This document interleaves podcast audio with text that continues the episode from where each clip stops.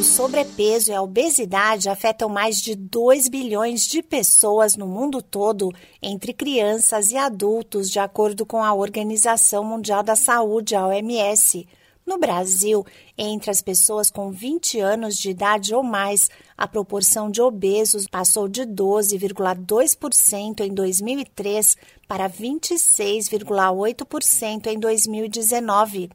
O dado é da Pesquisa Nacional de Saúde divulgada pelo IBGE e mostra que, se considerados os brasileiros a partir dos 18 anos de idade, um em cada quatro estava obeso em 2019. Outro levantamento do Ministério da Saúde indica que entre as crianças, na faixa dos 5 aos 9 anos, cerca de 3 milhões e 100 mil já são consideradas obesas. Olá, eu sou a Sig Aikmaier e no Saúde e Bem-Estar de hoje converso com a endocrinologista Maria Edna de Mello, que explica como calcular o sobrepeso ou a obesidade.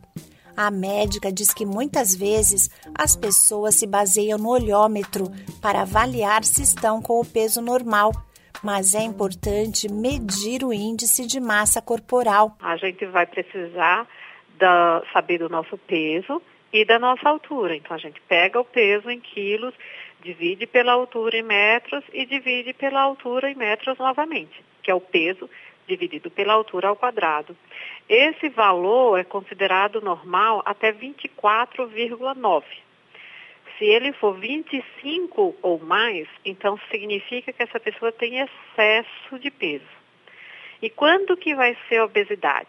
Quando esse valor é 30 ou mais. Esse espaço entre 25 e 29,9, né, uh, as pessoas que têm esse valor de índice de massa corporal, então elas são consideradas como portadoras de sobrepeso, ou seja, não é um peso normal, mas também ainda não é obesidade. O acompanhamento do peso e os cuidados para a prevenção da obesidade devem ser estendidos a partir da infância alerta especialista. A obesidade infantil é algo que a gente observa que vem crescendo ano após ano. Né?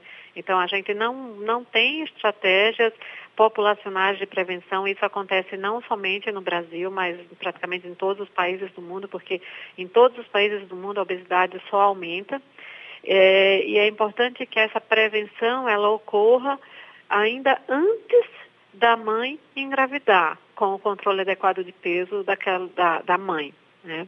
É, e isso continue durante a, gestação, porque uma vez que a criança nasça com muito baixo peso, ou então macrosomia, ou seja, com excesso de peso já ao nascimento, que ela seja grande demais, então ela, essas crianças elas têm um risco aumentado de ter obesidade na infância. A endocrinologista Maria Edna de Mello chama atenção para as complicações que podem ser provocadas pela obesidade. É importantíssimo a gente monitorar e identificar quando o nosso peso está subindo, quando a gente está com sobrepeso e, e dar muita importância ao cuidado de quando a gente já tem o diagnóstico de obesidade, porque a obesidade ela vai impactar em qualquer um dos nossos sistemas, seja respiratório, seja reprodutivo, seja cardiovascular. Então, é muito sabido que pessoas com obesidade têm um risco maior de desenvolver diabetes, de diabetes mellitus, de desenvolver hipertensão arterial, de ter piora de asma, de ter dificuldade, as mulheres terem dificuldades para engravidar, ou seja, é, infertilidade, síndrome de ovários policísticos.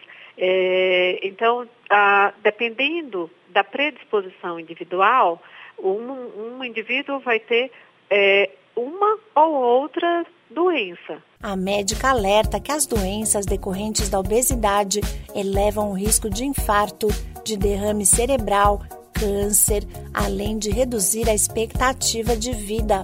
A prevenção deve ser feita com hábitos alimentares saudáveis, prática de atividades físicas e a adoção de medidas para o controle da fome quando for necessário. Esse podcast é uma produção da Rádio 2.